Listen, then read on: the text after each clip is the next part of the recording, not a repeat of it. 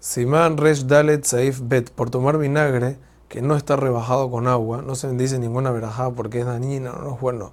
Sin embargo, esto dicho cabe solo en vinagre muy fuerte a tal nivel que si se riega la tierra provoca burbujas y por eso hay que rebajarlo con agua. Lo que es así en otros vinagres más suaves, que la persona sí tiene provecho de tomarlos, aun cuando no están rebajados, que se les bendice.